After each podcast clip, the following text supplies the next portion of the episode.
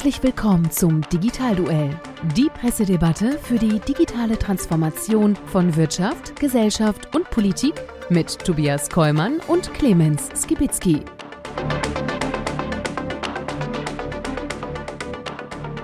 Hallo und herzlich willkommen zum Digitalduell unserer Pressedebatte rund um das Thema digitale Transformation in Wirtschaft, Gesellschaft und Politik. Mein Name ist Tobias Kollmann. Ich darf euch wie immer recht herzlich begrüßen. Und mit mir dabei in unserem Podcast Van ist wie immer mein kongenialer Partner. Clemens Gewitzki, aber nicht alleine. Wir sind ja schon hier ganz kuschelig, aber alle getestet und alles, ne? Äh, ja. So ist das, denn ähm, wir freuen uns mal wieder, mit euch gemeinsam hier durch die letzte Woche mit den digitalen Schlagzeilen zu gehen, die wir hier als besonders spannend empfunden haben, um die euch mitzubringen, um eben auch die Hintergründe zu beleuchten. Mit der Besonderheit, jeder, der uns schon kennt, wer weiß es, wir kennen die Schlagzeilen vorher nicht und gehen entsprechend spontan hier in den Debattenring.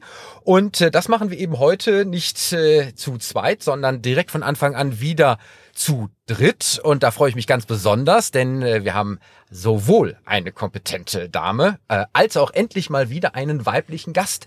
Und da muss ich sagen, da bin ich ganz besonders froh drüber, denn wir waren in der letzten Zeit mal wieder etwas männerlastig. Das durchbrechen wir heute. Und wenn man das miteinander verbinden kann, dann ist das umso schöner. Und dabei geht es diesmal um die Kalenderwoche 47 in 2021 und es ist die 32. Folge von unserem Digital, lieber Clemens. Wahnsinn. Wir sind einfach, wir sind immer noch da. Ja, wir sind nicht nur immer da, wir haben jetzt gerade äh, sozusagen unseren äh, Geburtstagszeitraum erreicht. Äh, vor ziemlich genau einem Jahr haben wir die ganzen Kanäle eröffnet und äh, nächste Woche gibt's äh, die Geburtstagsfeier mit unserem Special zu einem Jahr Digitalduell. Wahnsinn, machst du einen Kuchen oder so? Ich backe einen Kuchen. Okay, super. Du wolltest das Kölsch mitbringen? Ja, ich mach Kuchen. Ja, da kommen wir ein Problem. Mache ich so, mache ich gerne, aber nicht, dass wir dann wieder wegen äh, Verherrlichung von Alkohol oder so bei YouTube rausge filtert werden. Ja, vielleicht äh, an der Stelle äh, äh, Nein, müssen wir wir, machen müssen aber- wir, wir müssen wir machen das ja nicht Wir machen nennen. da was aufs Logo. Nee, alles gut, machen wir. Übrigens, YouTube, Leute, wir brauchen noch 20 oder so 20 Abos, dann haben wir die 1000 voll. Das wäre noch ganz nett. Das wäre ein schönes Geburtstagsgeschenk, oder? Ja, ja, wäre super. Das machen wir. Und lieber Nee, Clemens, die, die äh, sollen das machen. Wir können nicht wir abonnieren. doch, das schaffen wir. Okay, das Ja, schaffen wir. Alles äh, gut. so. Und zwar nicht im Sinne von Frau Merkel, sondern weil wir es wirklich So, jetzt labern wir. Nein, wir müssen natürlich die Dame mal vorstellen. Genau. Miriam Jansen sitzt neben mir mit einem, und ihr Thema, sie hat ein Workbook rausgebracht.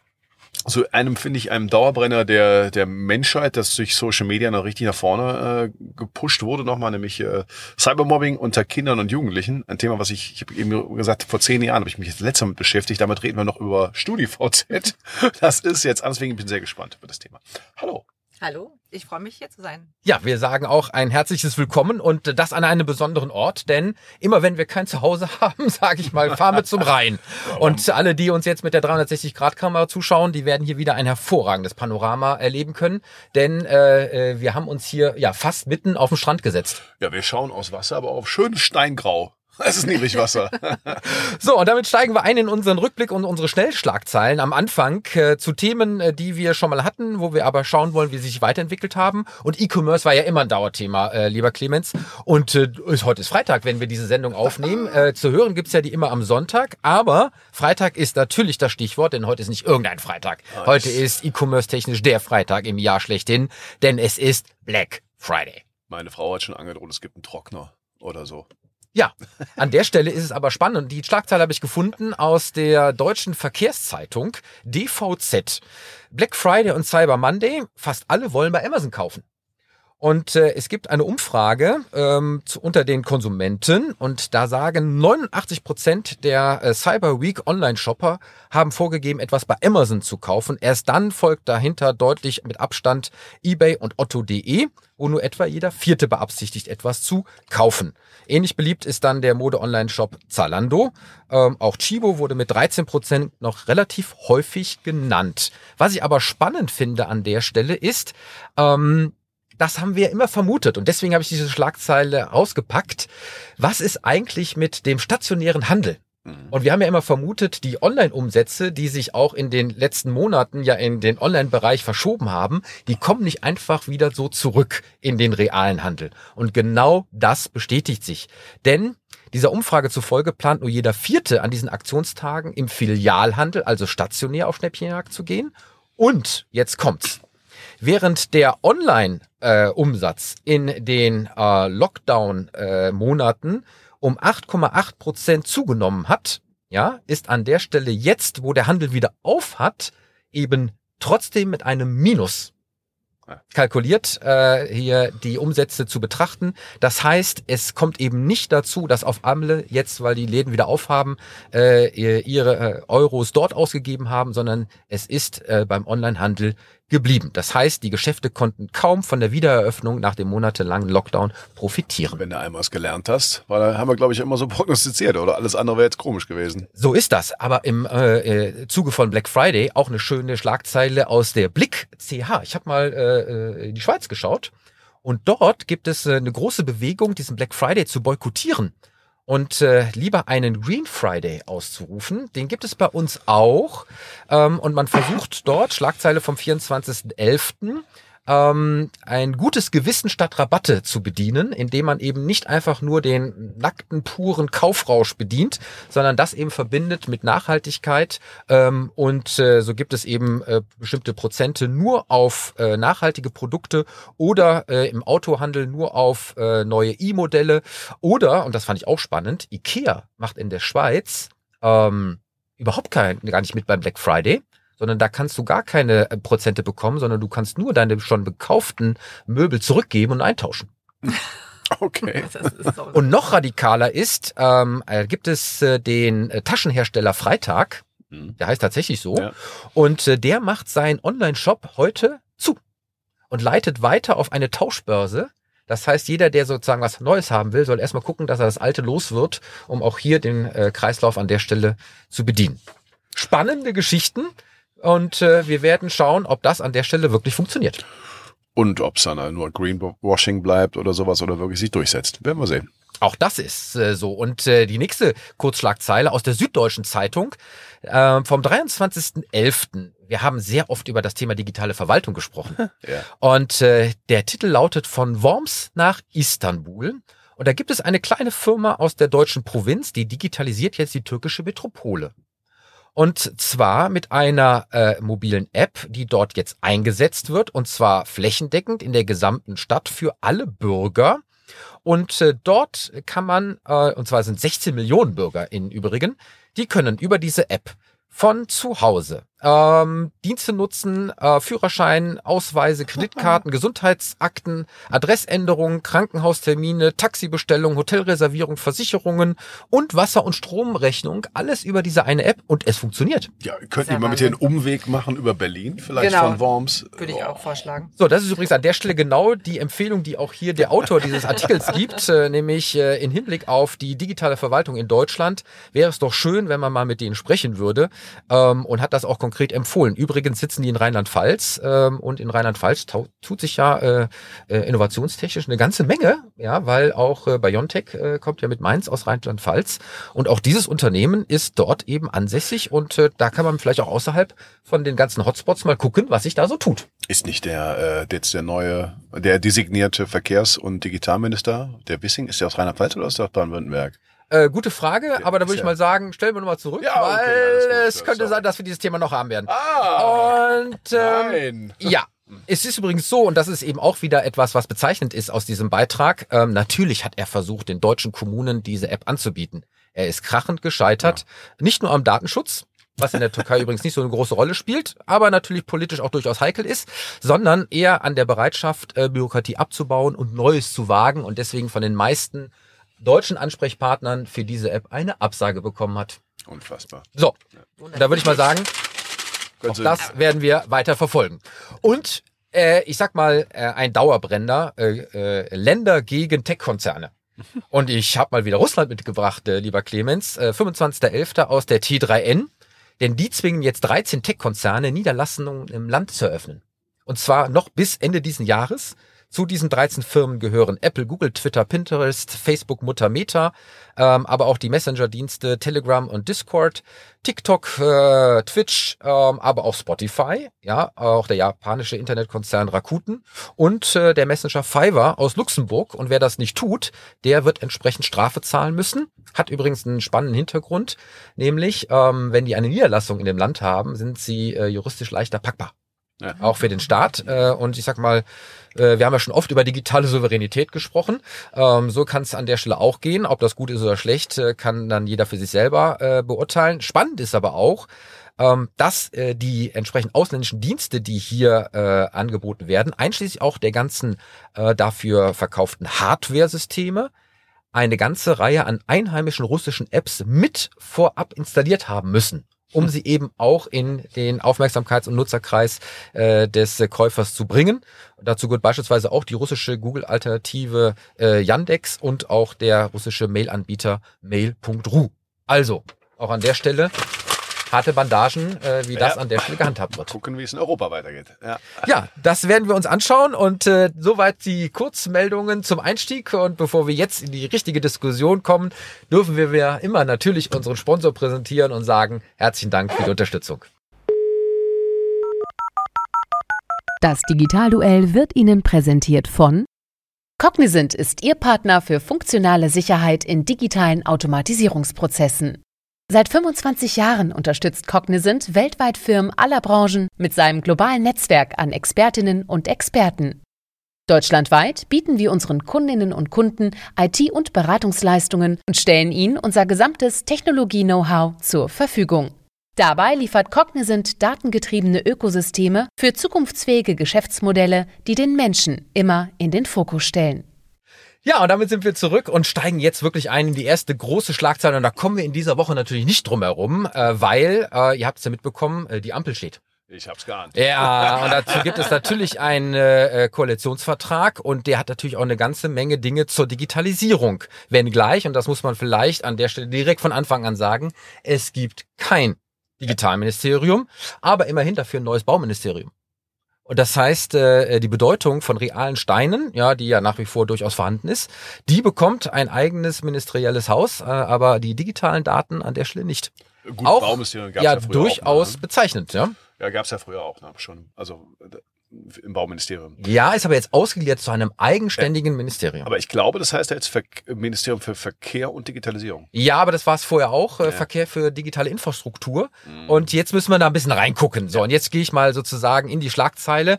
Das plant die neue Bundesregierung bei der Digitalisierung und IT-Infrastruktur ähm, aus der äh, T3N vom 25.11. So, und da ist es natürlich nicht verwunderlich, wenn ein Thema natürlich immer am Anfang steht, Breitband. Und äh, in dem Fall natürlich auch Glasfaser. Und jetzt sollen die äh, letzten Mal die ersten sein, äh, mit einer flächendeckenden Versorgung mit Glasfaser und dem neuesten Mobilfunkstandard. Äh, suffisant, äh, sagt der Autor dieses Artikels, das hätte freilich auch schon äh, Andreas Scheuer so vor vier Jahren formuliert und wahrscheinlich auch schon die Vorgängerregierung. Ähm, die Frage ist halt eben, ob auch wirklich etwas passiert. Dazu steht natürlich so konkret nichts drin. Es ist bleibt, bleibt an der Stelle erstmal ein Ziel. Ja, noch natürlich, ne, klar. Wir werden, äh, äh, wir werden das an der Stelle natürlich äh, äh, schauen müssen, ob die es dann wirklich hinbekommen. Spannend an der Stelle ist aber, ähm, das Thema hatten wir auch schon mal, äh, dass ja bei der entsprechenden Finanzierung der äh, äh, Ausbau der Infrastruktur ja immer die Telekom immer noch so ein äh, de facto Privileg hatte, äh, zu entscheiden, ob sie es nicht noch selber macht, äh, wenn dort nur eine Teilfinanzierung ähm, durch öffentliche Gelder stattfindet. Bei öffentlicher Vollfinanzierung soll jetzt das Betreibermodell tatsächlich Vorrang haben. Das heißt, wenn es jemand gibt, der an der Stelle sagt, lieber Staat, gib mir das Geld, damit ich das hier tue, dann kann das auch so direkt umgesetzt werden, ohne dass die Telekom nochmal prüfen kann, ob es nicht selber in der Lage ist, es zu tun und damit das Ganze verzögert. Das ist sicherlich mal ähm, ein, ein Fortschritt. Dann auch sicherlich spannend, ähm, die digitalen Bürgerrechte werden jetzt gestärkt und es gibt jetzt ein Recht auf Verschlüsselung. Ähm, und zwar nicht nur äh, dem äh, der Staat muss das tun, sondern eben auch die Unternehmen. Und das ist jetzt wichtig für alle, die sozusagen hier unternehmerisch tätig sind. Ähm, denn wenn die an der Stelle jetzt in Zukunft fahrlässig mit IT-Sicherheitslücken umgehen, ähm, dann können sie für die Schäden in Haftung genommen werden. Mhm. Okay. Das bedeutet an der Stelle, jeder muss wirklich gucken, dass er sowohl in seinen technischen Systemen als auch in den entsprechenden Austausch der Kommunikation, E-Mails etc. pp.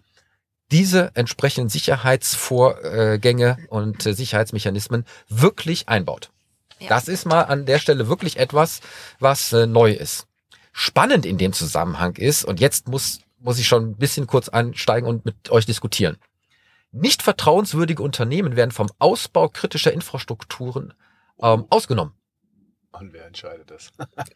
Ja, das würde bedeuten, Huawei ist raus für äh, Ausbau 5G. Steht das so? so- Also, Nein, steht so nicht Okay. drin, aber ich würde mal sagen, ähm, die Frage, ob die Daten an der Stelle ja nicht weitergegeben werden, äh, wird ja hin und länglich diskutiert und im Zweifelfall bleibt ein Fragezeichen. Und dann ist die Frage, ob eine Nichtvertrauenswürdigkeit an der Stelle gegeben ist. Umgekehrt würde man ja sagen, jetzt müsste man fairerweise dann auch alle US-Amerikaner äh, rausnehmen, auch für den Ausbau der digitalen Verwaltung, weil mit dem Hintertür zur NSA ist ja auch die Frage, ob das dann nicht äh, äh, unter diesen Passus fällt. Das äh, alte Cloud Act-Problem, das werden wir auch nicht wegbekommen, sage ich aber irgendwann. Die Amerika, amerikanische Unternehmen müssen diese Hintertür anbieten. Und die Deutschen dürfen dann eigentlich das nicht nutzen. Also ich bin gespannt, wie sie es lösen. Einer, einer muss ja dann mal feststellen, was, was dann äh, eben vertrauenswürdig ist. Vielleicht wird die NSA grundsätzlich ähm, als ja unserer großer äh, Partner äh, mit der dahinterstehenden USA politisch als vertrauenswürdig interpretiert.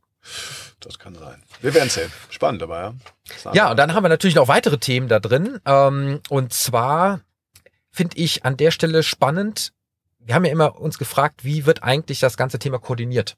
Mhm. Und jetzt gibt es dort tatsächlich einen Satz, es wird ein zentrales Digitalbudget geben. Ja. Da frage ich mich ernsthaft aber, wer verwaltet denn das? Und an welcher Stelle ist das aufgehangen? Und wofür wird das dann äh, tatsächlich dann auch konkret ausgegeben? Und es soll zwischen den Einzelministerien feste Ressort- und behördenübergreifende agile Projektteams und Innovationseinheiten geben, die das dann alles miteinander koordinieren. Auch Ich da bin- ich gespannt. Ich bin auch gespannt, aber ich meine, dass die, ich glaube, die haben schon verstanden, dass das eben anders gehen muss. Ähm, äh, das wird sich jetzt in den Geschäftsordnungen eines der Ministerien äh, koordiniert werden. Ne? Soweit können sie jetzt noch nicht sein, das genau im Detail zu machen. Also ich glaube, der der Fissing, der hat ja auch äh, im Interview gesagt, ähm, ja. Also sind zum Beispiel auch für Digitalverwaltung zuständig. Meint er, das müssen wir alles noch klären, soweit sind wir nicht, aber es ist natürlich klar, dass da Innen- und so weiter Ministerien mit müssen und dafür werden die wahrscheinlich das machen. Aber ob er dann am Ende sagt, komm, ich habe hier jetzt den, den, die Hauptverantwortung drauf, das wird sich dann zeigen. Ja, ist ja genau der Punkt. Ähm, wir haben ja eben kein eigenes Digitalministerium an der Stelle, aber es ist sozusagen im Titel im Verkehrsministerium wieder einmal angehangen, ähm, so wie es ja vorher auch war.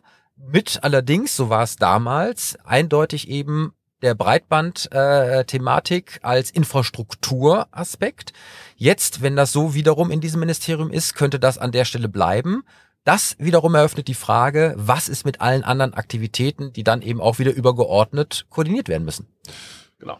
Aber ich sag mal so, ey, wenn, wenn die jetzt, und ich muss sagen, bisher macht, macht ja diese Ampel den Eindruck, als hätten sie wirklich äh, Lust und das gemeinsame Verständnis, etwas zu wollen. Und wenn sie das Thema alle auf dem Schirm haben und alle Ministerien angehalten werden, dann wirklich Ja. das zu wollen. Dann ist es am Ende nicht eine Frage der, der, der, ähm, ja, auf dem Papier stehenden Zuständigkeit, sondern ob die wirklich wollen. Und wenn da ein neuer Geist herrschen sollte, dann wäre das, dann kann das auch funktionieren. Hast du da Hoffnung, Miriam? Teams. Ich habe da Hoffnung. Also ich habe mir das alles durchgelesen und ähm, ich denke auch, das wird einen dauernden Prozess geben, das alles zu entwickeln, dabei zu bleiben. Aber ich glaube, dass wir mit dem Ampelsystem wirklich äh, eine gute Sache haben und immer wieder auch nachhaken können und nachschauen können und nachfragen können. Also wir werden an der Stelle ähm, das insofern natürlich genauso beobachten wie alle anderen Verbände auch, äh, die in dem Bereich unterwegs sind, die jetzt zunächst einmal festgestellt haben, okay, das Wort Digitalisierung kommt äh, irgendwie äh, häufig vor. ähm, es gibt ein paar konkrete Dinge, ähm, die auch hier durchaus durch die äh, Lobbyaktivitäten mit reingebracht wurden in diesen Vertrag. Und jetzt gibt man denen sozusagen die Chance, das auch wirklich umzusetzen. Das geben wir auch selbstverständlich. Ähm, trotzdem muss ich sagen, der ganz große Wurf, wo Digitalisierung als strategisches Momentum der neuen Regierung zu interpretieren wäre und nicht nur als Umsetzungsunterstützung äh, oder Gehilfe, ähm, da würde ich sagen, hätte ich immer noch ein Fragezeichen. Ja, aber muss ja, ich muss sagen, wenn wir das erste anschauen, trotzdem die Chance auf jeden Fall da, weil ich schon auch einen Sinn sehe, die, die wollen die Parteien, die haben ja gesagt, wir, ey, wir müssen, jeder muss eine Chance haben, sich profilieren zu können. Also ich glaube, Lindner hat so formuliert, wir müssen auch als, wir müssen sehen, dass wir das Ziel haben, so als Ampel wiedergewählt zu werden. Und äh, die Grünen haben nochmal ihr Gesetzesthema, die SPD hat ja irgendwie soziale Gerechtigkeit, sich jetzt warum man darum versteht, so draufzusetzen. Und die für die FDP mit ähm, ist, die sind, die haben sich am Thema Digitalisierung auf jeden Fall vorgetan äh, oder wollten sich hervorgetan und haben sich damit positioniert. Jetzt haben sie mit Finanzministerium und dann diesem Verkehrs- und Digitalministerium schon etwas, äh, wenn sie das, wenn sie das clever machen, das einer Hand machen, haben sie schon einen guten Einfluss. Also ich bin ja nach Weil wie wer vor, Finanzministerium hat, ist ich bin ja nach wie vor der Meinung, du kannst äh, das nicht als Digitalministerium bezeichnen, äh, was der Wissing dort mit äh, Verkehr und digitaler Infrastruktur an der Stelle jetzt tut, weil das Thema Digitalministerium wäre ja in den entsprechenden nicht nur Kompetenzen, sondern auch in den Themenfeldern weitaus übergreifender gewesen und hätte es sein sollen. Ähm, das soll aber vielleicht an der Stelle etwas anders ermöglichen, nämlich ein Digitalcheck für alle neuen Gesetze. Genau. Da muss ich jetzt sagen, genau. das könnte wiederum spannend sein. Denn ähm, das ist auch vereinbart worden, dass sämtliche neuen Gesetze und Initiativen diesem Digitalisierungscheck ähm, unterzogen werden. Jetzt wiederum einschränkt, wie verbindlich dann ein solcher Check letztendlich ist. Ja, wird sich erst noch zeigen müssen, weil es ist nicht äh, konkret beschrieben, wer macht das. Und wer sagt dann am Ende auch im Hinblick auf, nee, funktioniert so nicht, weil da fehlt irgendwie das Thema Digitalisierung, ähm, dann auch sagt, und deswegen äh, werden wir es so nicht machen. Das heißt, wer hat dann den Zugriff äh, und auch das Durchgriffsrecht? ja, dann solche Gesetze eben zu Aber das meine ich ja, wenn der Wille da ist, dann haben sie jetzt die Möglichkeit. Und nochmal, das aus einer Hand. Finanzen ist ja schon ein strategisches Thema, weil du brauchst für alles Geld. Und wenn du dann, dann kannst du schon Macht ausüben. Ich weiß nicht, wer, ist, wer hat das Justizministerium? Äh, auch die FDP äh, mit äh, dem Herrn Buschmann. Also ich würde sagen, die haben auf jeden Fall eine Chance, wenn sie wollen und die anderen sich nicht total querstellen, da sehr viel Einfluss mit zu haben, weil gesagt, die Gesetze müssen da alle durch und dann kannst du den Digitalcheck auch einführen. Die Frage am Ende wird so immer noch hängen. Haben wir die richtigen Leute dann da hinsitzen? Aber ich finde jetzt, das hört sich zumindest so an, als könnte es funktionieren. Ja, beim beim vor der Vorgängerregierung hat mir einfach ganz oben der Wille gefehlt. Genau, also. es wurde viel zu viel darüber diskutiert und hier mit, ich finde ich, ist äh, wirklich ein erster Schritt getan, dass ähm, wenigstens das schon kontrolliert werden kann, man anfassen kann und nachfragen kann und auch natürlich die diejenigen, die in der Ampelkoalition äh, zuständig sind, auch wirklich äh, mit Namen ansprechen kann und fragen kann, was ist da los. Ich wird auch neugierig sein, äh, inwieweit das Thema digitale Wirtschaft jetzt dann unter dem Herrn Habeck äh, im Wirtschaftsministerium, der aber als äh, Ergänzung ja sich jetzt dann auch noch die Transformation in Hinblick auf Klima und Wirtschaft auf die Fahne geschrieben hat, wie das dort dann in Zukunft positioniert sein wird. Aber nochmal, Finanzministerium hat immer ein Vetorecht. Das heißt, die müssen zusammenarbeiten. Und wenn die gut können und sich, und sich wirklich, so wie Sie es ja gesagt haben, dass wir halt äh, ökologische und, und digitale Vernetzung, also als, als, als ein Thema sehen, als vernetztes Thema sehen, dann haben sie eine super Chance. Wir werden sehen. Wir werden sehen. Und ja. ich würde mal sagen, ähm, wir geben auch da allen eine Chance und äh, werden das aber beobachten und dann äh, irgendwann mal wieder äh, den Finger in die Wunde legen, ähm, ob sich wirklich etwas getan hat, lieber genau Clemens. Das. Und damit äh, gehen wir rüber zu deiner Schlagzeile. So, ja, weil ich mir schon gedacht habe, dass du wahrscheinlich aus dem Bereich was neben des, des Koalitionsvertrags nehmen wirst, äh, habe ich eine, eine Schlagzeile genommen, die äh, die ich wirklich fantastisch finde. Super spannendes Thema. Und zwar einer meiner Lieblings-Wirtschaftsnobelpreisträger, äh, der Daniel Kahnemann, würde ich gesagt, aber ist ja äh, was ist israelisch-amerikanischer Kahneman oder was man es aussprechen würde, der, ähm, der sehr oft im vorkommt bei Entscheidungsverhalten und sowas. Ähm, ein paar tolle Bücher geschrieben hat. Der hat äh, eine neue Untersuchung gemacht. Und zwar geht es jetzt darum, um den Computer als Richter. Das Thema hatten wir schon ein paar Mal, aber hier hat es, hat er, gibt's eine neue Entwicklung. Und das finde ich wirklich spannend. Was man immer schon hatte, das Problem bei Richtern, aber genauso ging es darum bei Ärzten und Lehrern und Hochschullehrern, der systematische Bias, also dieses quasi, ne, du bist halt geprägt und Vorurteile und sowas, das ist schon ganz gut so untersucht. Aber was es noch nicht so gab, den sogenannten Noise, also den Lärm. Das heißt, das wenn ich würde es so interpretieren als, das ist kein systemisches also dass du hast dauerhaft so eine Vorurteile oder sowas, sondern äh, das, was gerade zufällig passiert. Und der hat das Thema jetzt aufgehört, also wir müssen das mehr auf den Schirm bringen, um es dann später in künstliche Intelligenz reinzusetzen. Ähm, zum Beispiel, äh, also bei Ärzten, Lehrern und vor allen Dingen eben Richtern festgestellt, was da passierte. Ähm, ich gebe mal ein Beispiel. Ähm, in Louisiana hat es gezeigt, dass eine unerwartete Niederlage des dortigen Footballteams das Strafmaß von Jugendstrafrechtlichen Verfahren der folgenden Woche um etwa 6% erhöhte. Oh, okay. Ja, Prost. Das, genau, genau. Ich meine, wenn der FC verliert hier, dann, also das wäre jetzt äh, die Übersetzung. Ne? So, und das ist natürlich menschlich, total menschlich und verständlich. Und dann haben sie das speziell bei Richtern halt eben gemacht und, und kam eben sowas raus, die, diese, diese Spreizung zwischen den Urteilen von Tagesform der Richtern. Teilweise die gleichen Richter haben in gleichen Fällen völlig anders entschieden. Das Stra der Unterschied des Strafmaß zum Beispiel war äh, für Scheckfälschung in einer Schadenshöhe von 40 Dollar zwischen 15 Jahren und 30 Tagen Gefängnis. wow, da würde ich schon sagen, das ist dann doch sehr, sehr abhängig so. Also ganz, ihr, ihr merkt schon, wo, wo es da hingeht.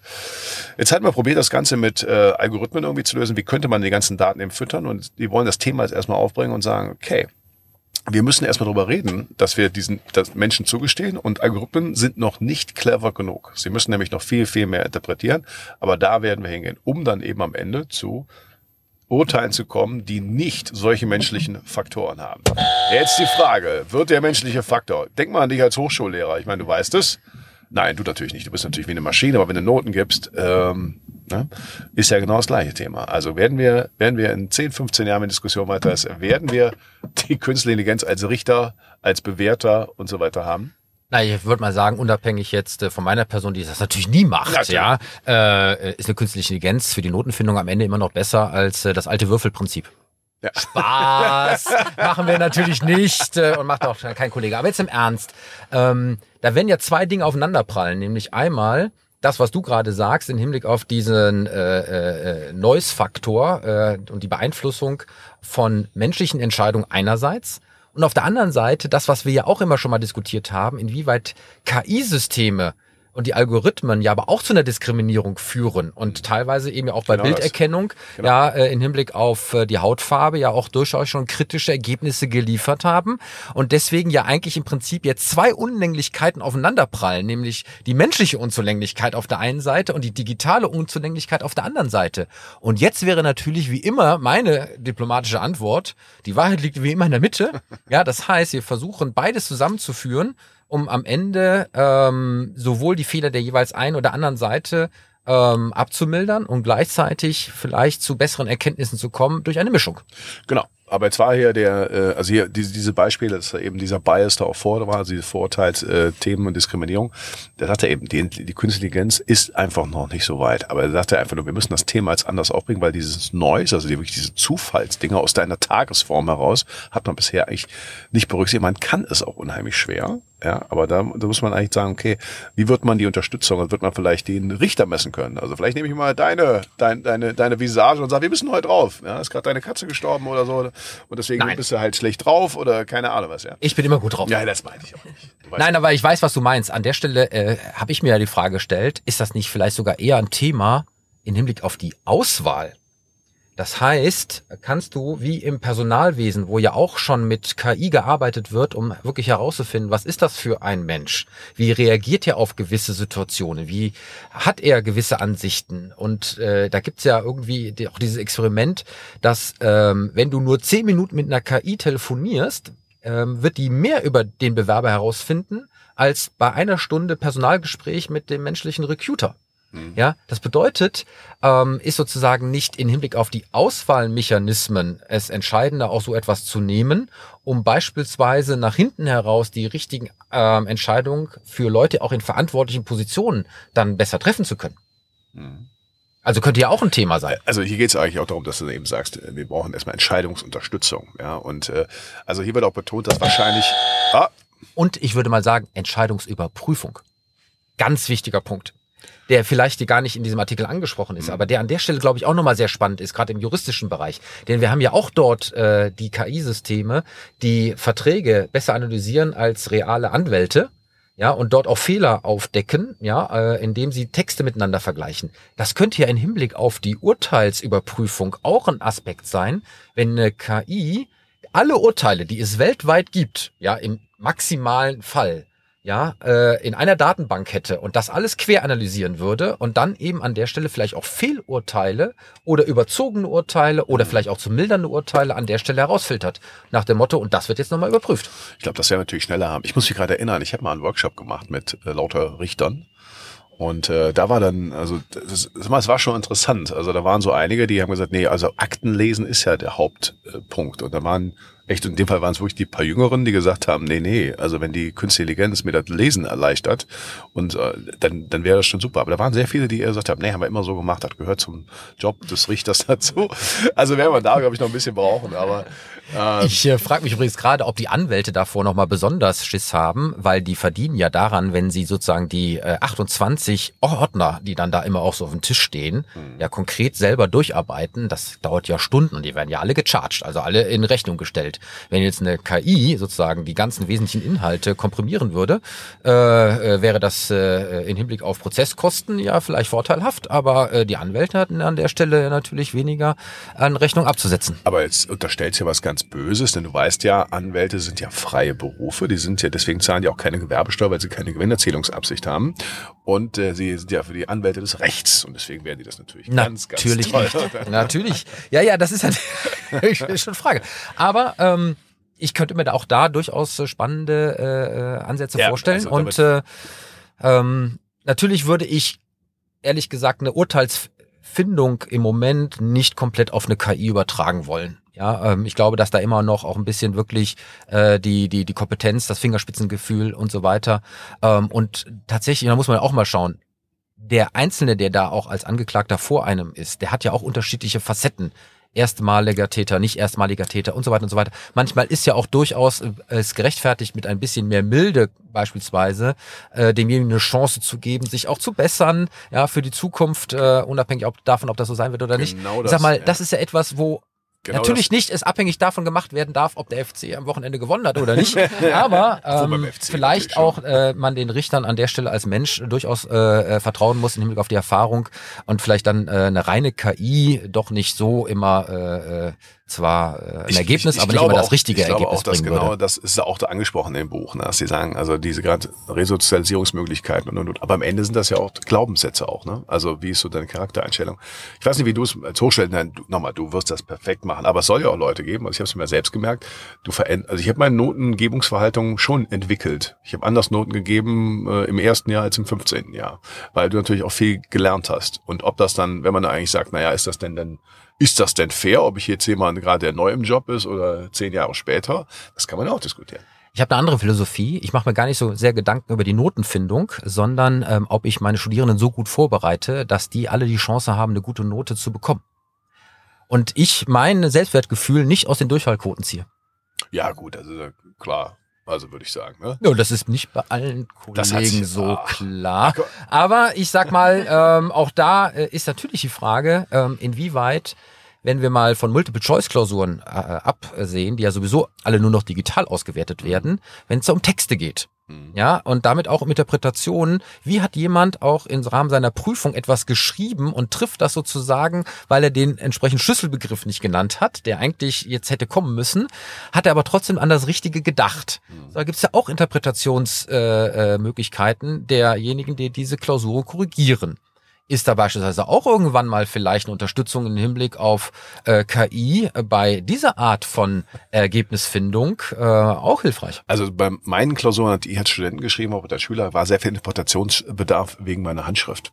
Und vielleicht würde das auch helfen. Ich würde mal, ich habe immer gedacht, ich habe echt immer gezittert, gedacht, Mensch, hoffentlich können die das lesen. Auch das werden wir weiter verfolgen. Und äh, aber schön, dass wir jetzt sozusagen den Schwenker schon so ein bisschen Ja. zu dem Lehrbereich gefunden haben. Denn ähm, das ist ja sicherlich ein äh, Gebiet, wo du auch ganz besonders äh, dich auskennst. Und von daher sind wir jetzt ganz gespannt, liebe Miriam, auf deine Schlagzeile. Ja, ich fand eure Thema aber auch total spannend und äh, würde da auch noch wirklich dazu ergänzen wollen, ähm, dass es ähm, in, in dem Bereich mit, mit äh, KI sicher ein menschliches und KI-Zusammenspiel wirklich gut helfen würde. Und ich glaube, man kann wirklich ähm, Prozesse vereinfachen, Stunden äh, minimieren und dann aber in, ähm, immer nicht vergessen, eben die zwischen den Zeilen zu lesen, so wie du es gerade beschrieben hast. Genau, und bevor du sozusagen jetzt deine Schlagzeile hier präsentierst, vielleicht nochmal ganz kurz, ähm, wer bist du und was machst du? Weil wir haben es ja am Anfang äh, äh, in der Kurzvorstellung nur angerissen, aber dein Themenfeld, was du da machst, äh, das ist ja an der Stelle jetzt wirklich groß und spannend und ist auch gerade wirklich ein Riesenthema. Also erzähl nochmal ganz kurz vielleicht ein, zwei Sätze zu dem, äh, mit dem du dich da beschäftigst. Ja, genau. Also ich bin ähm, Social Media Managerin und hauptsächlich tätig äh, oder ich unterstütze Menschen bei der digitalen Kommunikation über die sozialen Medien und äh, hauptsächlich im Gesundheitswesen, aber ähm, ich bin vor drei Jahren auf die äh, selber als Mama ähm, auf die Idee gekommen, ich möchte meine Kinder digital erziehen können Wie mache ich das? Also natürlich bin ich äh, selbst herausgefordert worden. Ähm, wann ist der richtige Aus Augenblick, meinen Kindern ein Smartphone zu geben und wann nicht? und äh, ich bin äh, in den digitalen Medien und äh, über Google nicht so gut informiert worden, wie ich es mir gewünscht hätte. Also ein bisschen kanalisierter.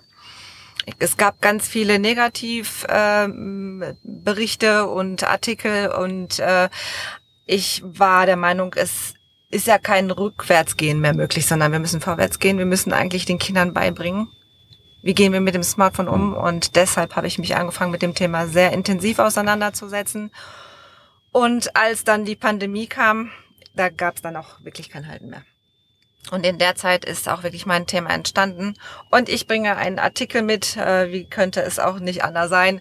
Digitale Verführer, das ist gerade äh, eine Woche alt, aus dem ZDF, wie süchtig machen Computerspiele. Ganz äh, natürlich im Hinblick auf unsere Kinder. Und äh, in der Pandemie hatten wir natürlich ganz besonders im ersten äh, Lockdown ähm, viel Zeit mit den Kindern. Da waren die digitalen Homeschooling äh, Sachen noch nicht so geregelt, wie es heute jetzt dann schon ein bisschen besser klappt, aber auch da können wir noch ganz viel äh, äh, beibringen und äh, erklären, wie es äh, gehen kann. Und äh, da waren natürlich die Kinder ganz viel in den digitalen Medien unterwegs und vor allen Dingen äh, die Jungs in der Gaming-Szene. Mhm. Und äh, wir haben natürlich auch im Rahmen der Pandemie, die DRK hat aktuell eine Studie herausgegeben, äh, dass äh, wir wirklich von 150.000 Kindern auf 230.000 Kinder ähm, computerspielsüchtig geworden sind oder digital mediensüchtig geworden sind. Und das ist natürlich eine Zahl, die sehr erschreckend ist. Und ich habe mich natürlich und frage mich sowieso immer die ganze Zeit, warum? Ich hätte eine einfache Antwort drauf, äh, weil auch die Eltern mit dieser Gesamtsituation überfordert waren und an der Stelle äh, die äh, Jungs, Klammer auf, und teilweise auch die Mädels halt eben vor den Kisten geparkt wurden, um an der Stelle eben auch beschäftigt zu sein weil man an der Stelle auch ein Stück weit verlernt hat, innerhalb der Familien sich miteinander zu befassen. Ja, ähm, ja. das alte klassische reale Gesellschaftsspiel an der Stelle auch nicht mehr so en vogue war und auf einmal ähm, auch das Thema sich miteinander unterhalten und kommunizieren vielleicht auch eine Herausforderung geworden ist und äh, dann auch relativ schnell vielleicht auch so eine äh, Bude klein wird, ja, wenn man eine Familie äh, mit ein, zwei, drei Kindern ist, ähm, Mietshaus, ja, und äh, auf einmal äh, aufeinander hocken muss, dass das auch ein Stück weit eine Flucht war. Absolut. Und ich kann es total nachvollziehen.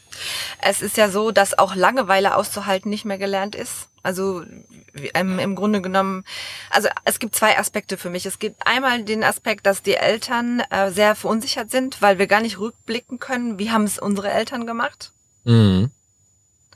Ne, in der Erziehung gucken wir häufig zurück. Wir haben, äh, wir haben unsere Eltern uns Schwimmen beigebracht, wir haben sie uns Fahrradfahren beigebracht, wir haben sie uns äh, Essen mit Messer und Gabel beigebracht. Wie haben die das denn gemacht? Aber das ist ein, eine Geschichte, wo wir nicht zurückblicken können. Das heißt, wir sind alleingestellt. Weil sie uns übrigens ja auch das nicht haben beibringen können, denn sie haben ja selber nicht äh, den Erfahrungsschatz genau. gehabt und sind mit der Technologie groß geworden. Ich sag mal, ich gehöre zu der C64, also Commodore C64 Generation. Ja, wir haben auf einmal als erstes diese Dinger im äh, Zimmer gehabt. Und was wir damit gemacht haben und wie lange und wie oft, äh, war an der Stelle für die Eltern an der Stelle auch überhaupt nicht greifbar und auch nicht einschätzbar. Ja, genau.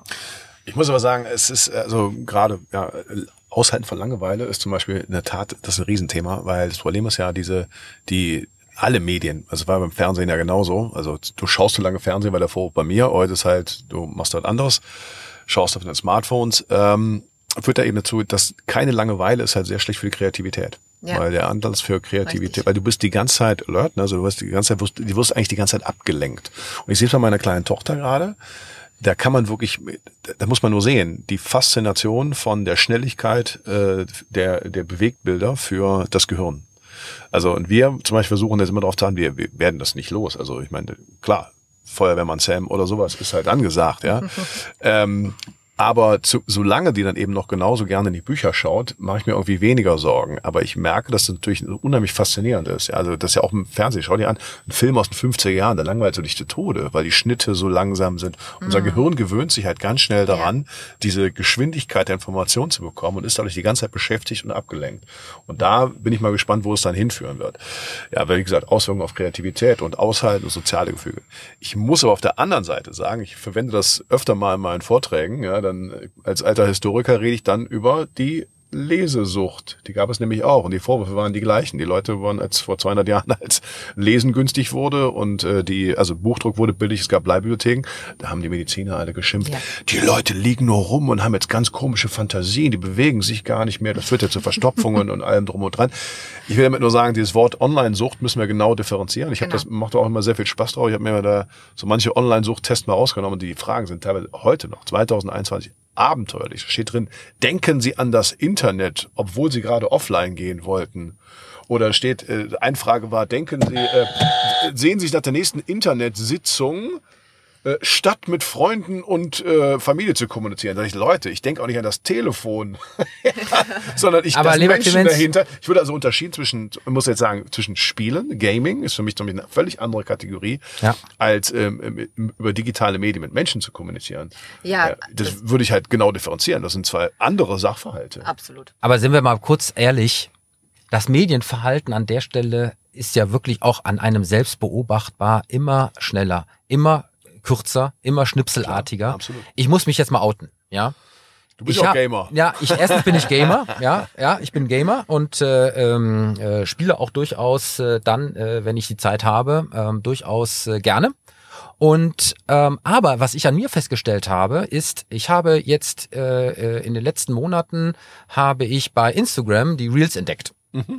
Und diese sozusagen Kurzschnipsel, die man da sich entsprechend konsumiert, äh, wo Zack, man auch Zwei Stunden weg. ja, zack, äh, ist eine gewisse Zeit weg. So, und was ich jetzt neulich erschreckend dann äh, erlebt habe bei mir, ich habe mir zum ersten Mal Netflix äh, äh, in 1,5-facher bis zweifacher Geschwindigkeit angeschaut, weil ich eben auch eine viel schnellere äh, Konsumbedürfnis hatte äh, in Hinblick auf jetzt komm liebe Serie, zeig mal schneller, was du kannst oder was du nicht kannst. Das bedeutet ähm, an der Stelle, ich glaube auch teilweise unterbewusst ähm, gibt es an der Stelle Bewegungen ja, und auch äh, äh, Veränderungen im Nutzungsverhalten. Jetzt gehe ich mal auf die Kinder. Die Kinder können das vielleicht ja noch schlechter einschätzen, ähm, weil ich kann es jetzt zumindest für mich mal ein bisschen reflektieren, aber die Kinder können das ja noch weniger. Und jetzt ist die Frage auch im Hinblick auf das, was du gesagt hast. Was lernen wir denn jetzt daraus? Also was ist sozusagen jetzt die Empfehlung, ähm, auch im Hinblick auf Erziehung, Umgang etc. pp. Ich kann mich noch erinnern, ähm, als meine Jungs angefangen haben, äh, da war es eben noch hauptsächlich der PC.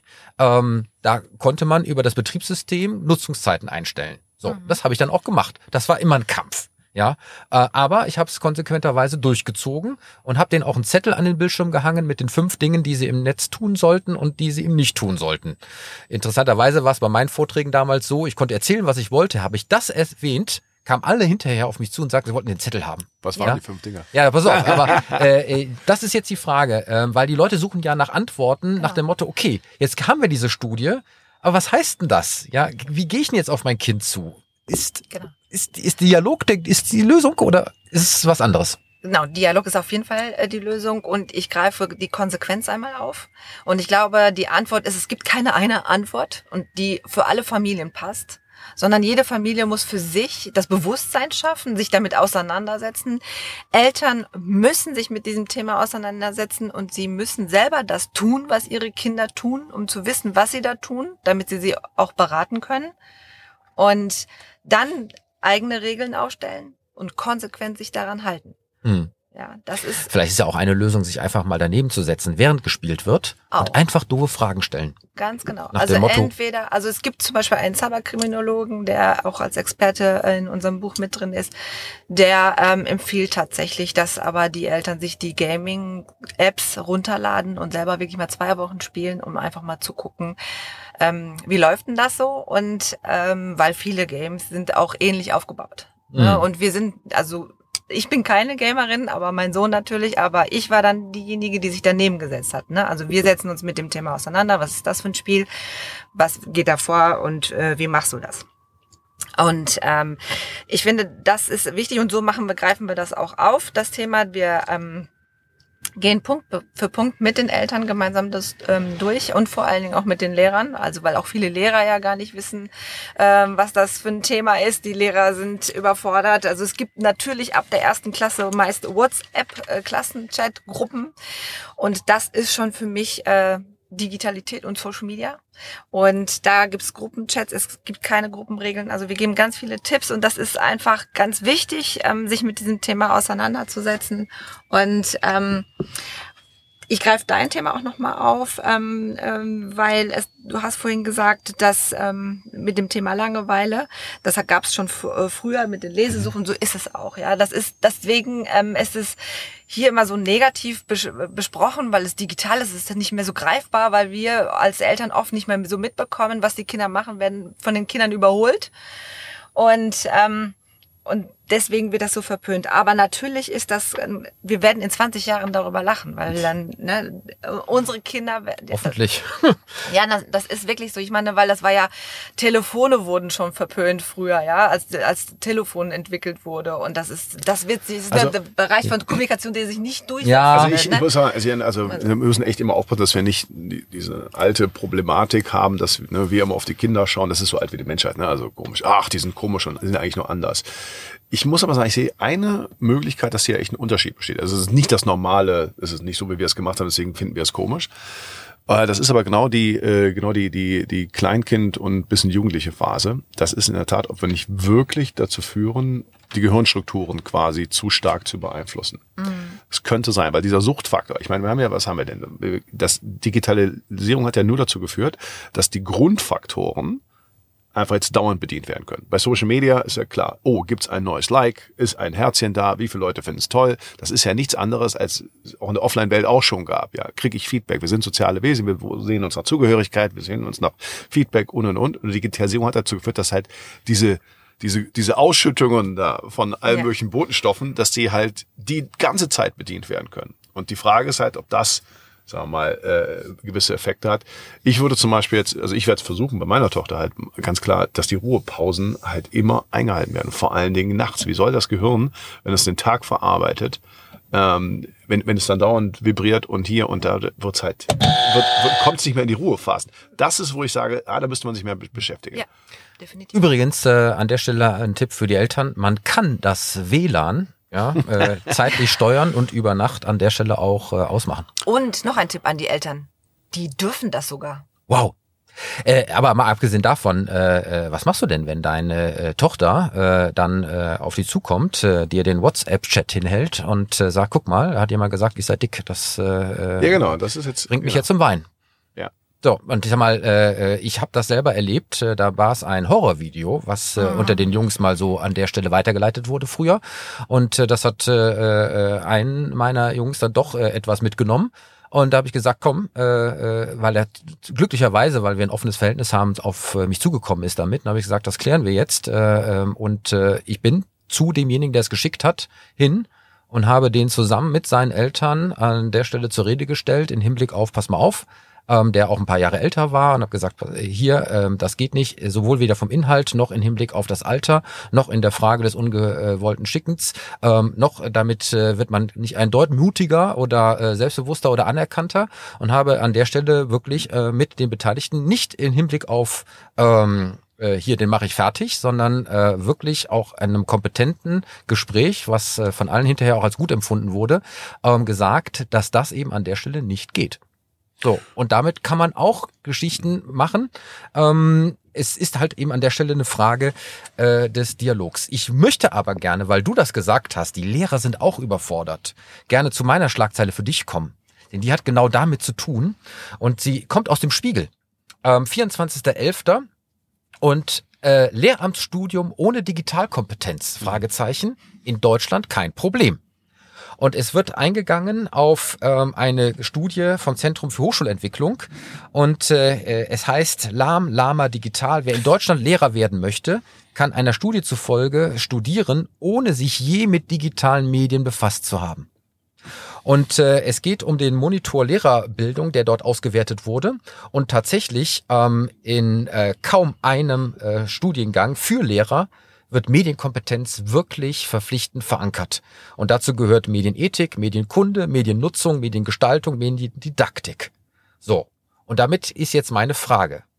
Jetzt kennen die noch nicht mal die Digitalisierung selbst in Hinblick auf ihr Berufsfeld in Hinblick auf eine Anwendung und Verwendung und an der Stelle ja auch noch nicht mal in Hinblick auf was es heißt, dann auch für die Schüler digitale Endgeräte und Technologien zu nutzen. Das heißt, hier trifft sich Not und Elend, ja, in der Schule zwischen einer Lehrerschaft, die nicht ausgebildet ist, die Medien selber zu nutzen, sie kritisch wahrzunehmen, sie aber auch einzuschätzen, wo und wie man sie gut nutzen kann.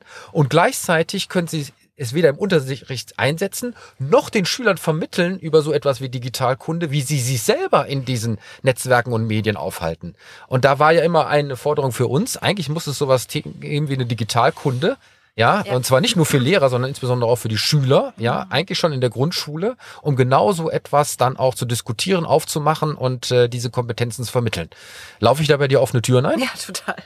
Also wir haben ja das große Glück, dass natürlich die jungen ähm, Lehrer zum Teil auch digital affin sind und das, dieses Wissen natürlich auch mit in die Schule bringen. Und ähm, es gibt viel digitale Aufklärung für die Kinder, auch schon in den Grundschulen. Also was bedeutet Cybermobbing und so weiter, das wird ähm, besprochen, aber das ist dann in der vierten Klasse für zwei Stunden und das war's. Und mhm. das reicht natürlich überhaupt nicht aus.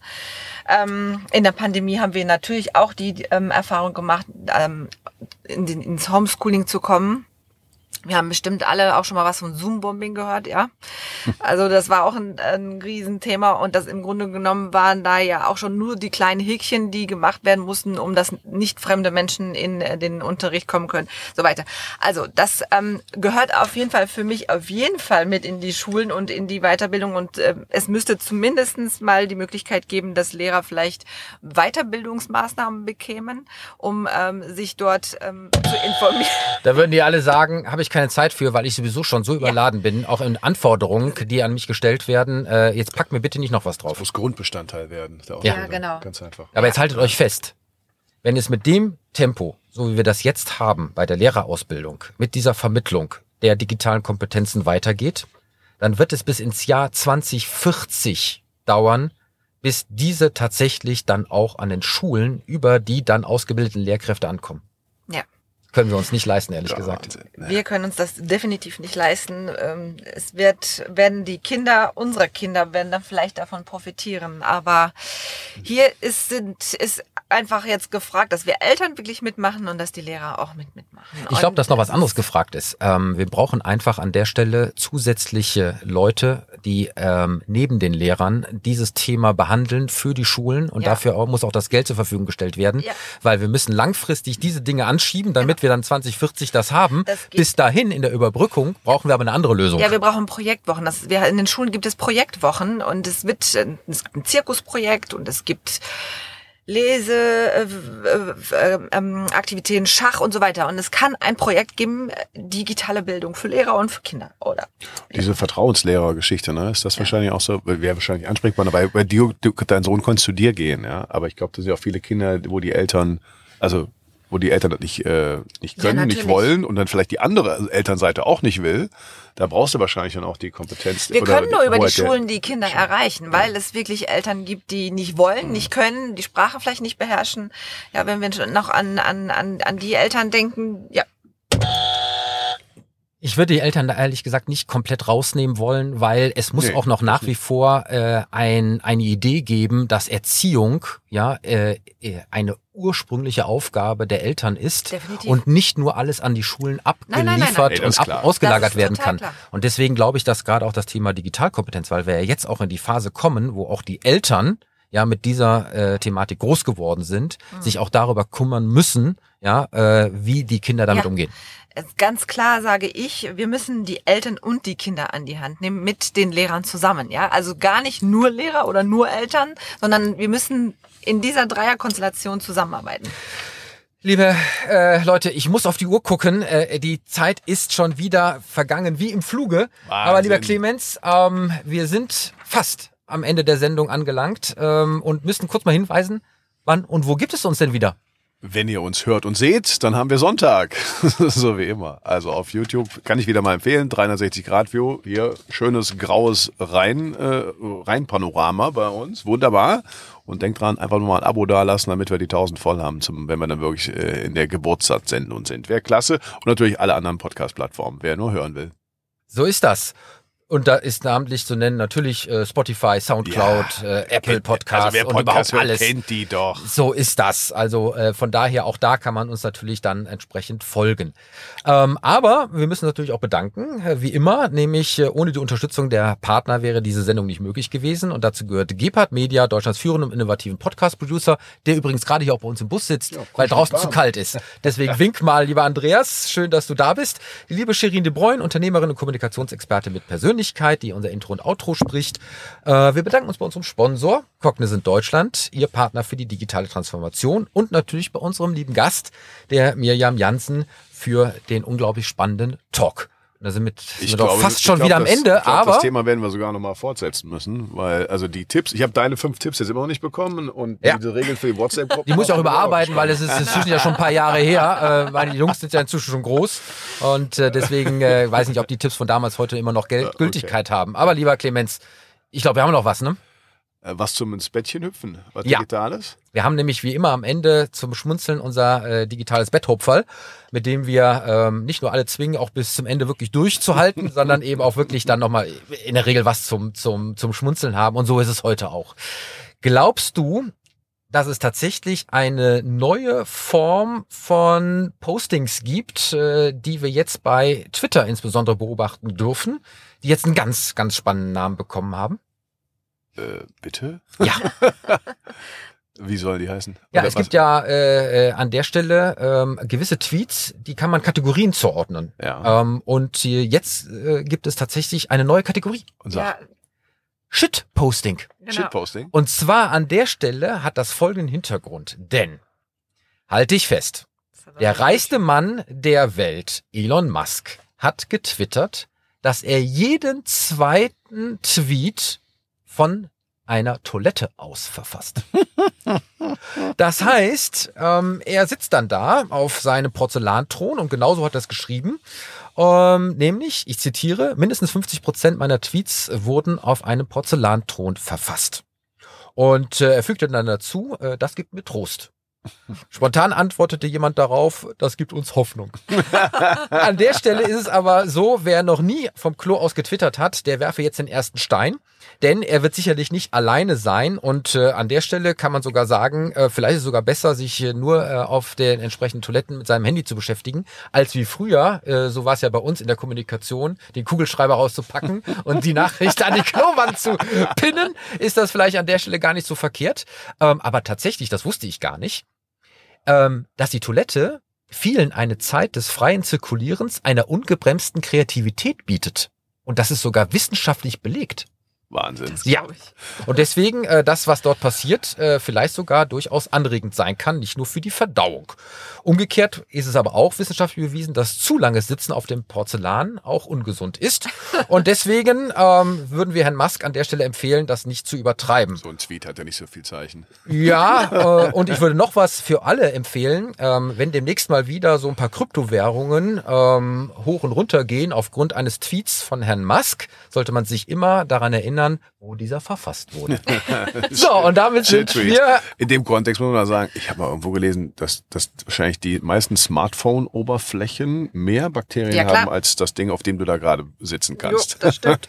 So, das vertiefen wir jetzt nicht, äh, denn äh, wir wollten ja mit einem Schmunzler an der Stelle aus der Sendung gehen und ich sage wie immer, herzlichen Dank für die Aufmerksamkeit. Macht es gut, macht es digital und bleibt gesund. Ciao. Tschö. Tschüss.